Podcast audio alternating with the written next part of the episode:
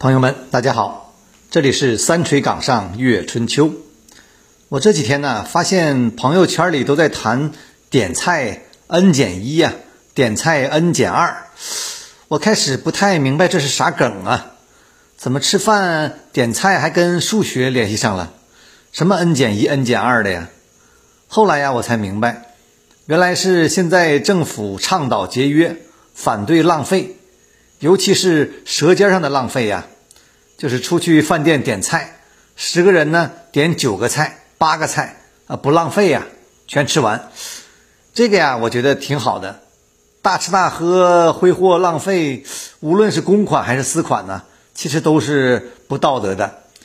在世界面临种种危机的今天呢，人均资源日益萎缩，大家呢还是要量力而吃。不光也是省钱呢，呃，也是呃健为了健康着想。今天呢，我想聊聊历史上的一些呃节俭的君主。中国古代的帝王啊，九五至尊，富有四海，一般呢都比较奢奢靡呀。但也有一些懂得民间疾苦、厉行节约的。你比如说汉文帝，呃，史书上说他一生啊只穿粗布衣服，轻徭薄赋啊。后来呢？呃，造就了汉代文景之治的盛世啊。还有隋文帝杨坚，历史上也是很有名的节俭呢。据说他衣服破了呀，补补接着穿。吃饭的时候啊，每顿只有一个荤菜呀。史书上说他物存节俭，令行禁止，算是一个很不错的皇帝。其实我们讲的五代史里面啊，也有一些比较节俭的君主。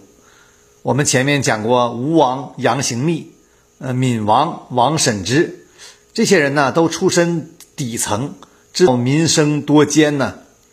其实五代时期啊，最有名的一位崇尚节俭的君主，应该是后周太祖郭威。这个人呢，我们后面在五代风云里应该会讲到。郭威啊，也是出身贫贱，一路呢靠自己打拼呢。夺下了江山，他登基称帝的头一个月呀，就对宰相说：“说朕起于寒微，备尝艰苦，遭时丧乱，一日为帝王，岂敢后自奉养以并下民乎？”你看呐，这话说的多好啊！郭威下诏禁止各地进奉美食珍宝啊，而且呢，让人把宫里的珍玩、呃玉器。全部当众打碎呀！说积于有司之中，甚为无用之物。凡为帝王，安用此？就说这些宝贝啊，不能吃也不能喝的，有啥用啊？呃，全砸了。郭威死的时候啊，遗诏不许给他厚葬啊。最后呢，他就是纸衣瓦罐、青砖黄土。郭威是河北邢台人呐，现在他的墓地啊，应该还在。呃，他那个墓地从死后应该就一直没被盗过，因为盗墓贼都知道里面啥也没有啊。后面的历史上啊，还出现了两位呃更有名的节俭皇帝，其中一位啊是明太祖朱元璋。我们知道，就是明太祖啊首创了四菜一汤的用餐标准。据说有一年呢，啊皇后生日，朱元璋呢为了警醒世人呢，就趁大臣来。赴寿宴的时候，呃，上菜上了四道菜，只有这四道菜呀。第一道呢是炒萝卜，第二道呢是炒韭菜，第三道、第四道是两碗青菜，最后一个呀是一碗豆腐汤。大家一看呢，明白了，以后啊宴客都是这个标准。我们现在这个新中国建国以后啊，周恩来总理也提议定下了公务宴请的。四菜一汤标准，一直到现在。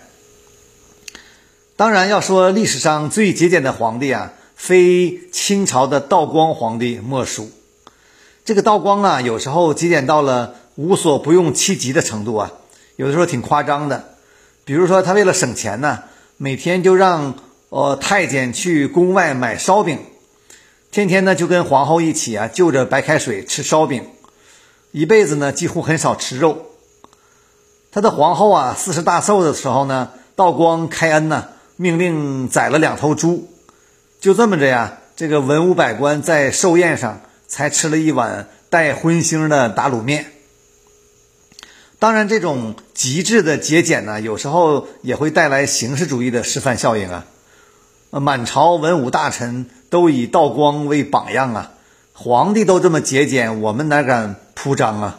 于是呢，上朝的时候啊，从来没人敢穿新衣服，有人呢还特意把自己的新衣服啊给做旧，结果北京城的破衣服呢就越来越少，价格飞涨啊！你要是做一套旧衣服，可能比新衣服还贵，实在买不到旧衣服咋整呢？有的官员呢，就只能把新衣服上打几个补丁，才敢上朝。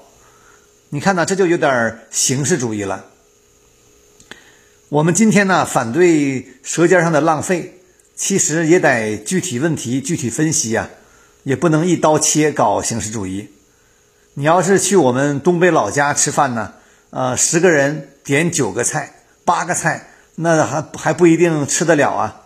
东北的菜码大呀，那你要是去南方一些地方啊，呃十个人，呃，n 加一、n 减二的这种点菜呀，呃，那可能还真不一定能吃饱。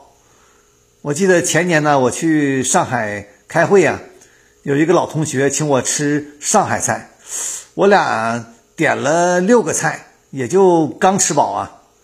啊，是我们是挺能吃的呀。但那个菜呀，实际上是有点儿、有点儿、有点小啊，有点少。我忽然想起我上大学那会儿啊，呃，去河北涿州拉练，我记得那会儿我一顿能吃八个馒头。嗯，我怎么说到这儿了呢？好，厉行节约，反对多吃，三锤岗上等你倾听，咱们下次再聊。